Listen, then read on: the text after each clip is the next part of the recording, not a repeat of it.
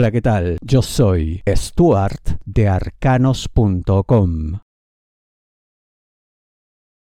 No podrás alegar desconocimiento. ¿De qué te hablo? Capricornio, dinero, negocio, finanzas. Esta es una situación de aquellas en las que uno hace algo indebido puede que algo ilegal, pero por supuesto no con malicia, no con deseo de delinquir de manera abierta y declarada, sino pues simplemente por no haberse enterado bien, no haberse informado con un especialista, con alguien enterado, con alguien que se dedica a esto. El problema es que cuando pasan este tipo de cosas, como digo en la intro, uno no puede alegar desconocimiento, porque los poderes fácticos se encargan de recordarte de que las normas se cumplen, las sepas o no. No saber nunca es excusa, nunca es aceptado. Así que antes de dar un paso más, eh, asegúrate de estar plenamente informado de las consecuencias, de lo que puede ocurrir, de los pros y contra de tomar un camino u otro,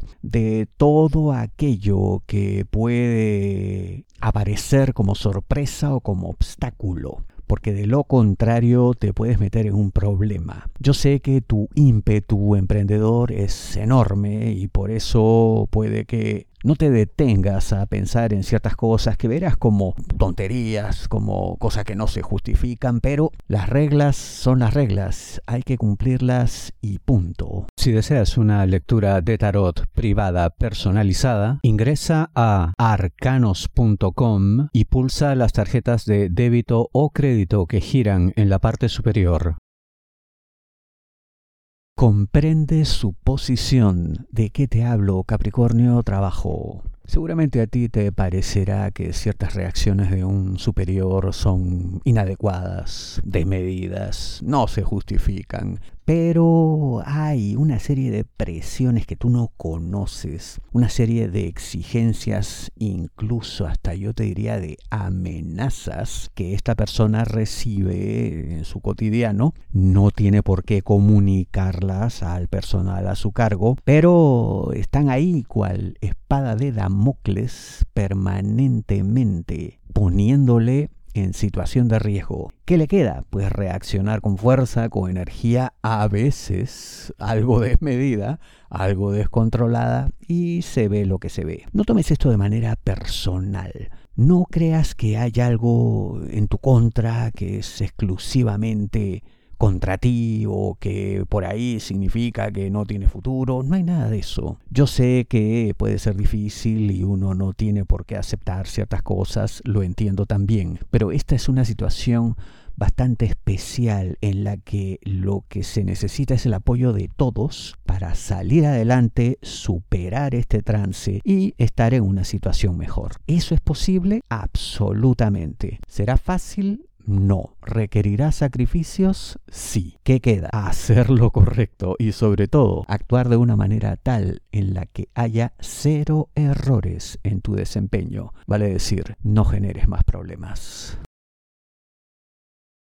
actúen con madurez. ¿De qué te hablo? Capricornio, amor, parejas, novios, enamorados, esposos. Esto en general se requiere en cualquier relación amorosa, se sabe, ¿no? Pero en el caso de ustedes es más importante porque puede que reciban una serie de golpes de la vida, golpes del destino, y la única manera de salir airosos de esto será estando más juntos que nunca, más unidos, más fuertes y sobre todo maduros en cuanto a su visión de las cosas y su manera de reaccionar. Si uno por ahí se cae y el otro siente que no está a la altura o que, como digo, reacciona casi como si fuera un chiquillo, por decir, no solamente va a generar decepción, sino que el peso que se debe cargar entre dos termina cargándolo solamente uno y eso le generará un daño irreversible a la relación en términos de decepción y sensación de abandono. Mira tú cuántas cosas negativas, todas evitables por supuesto, pero que se deben simplemente a una actuación que no esté a la altura, a no comportarse igual que la pareja,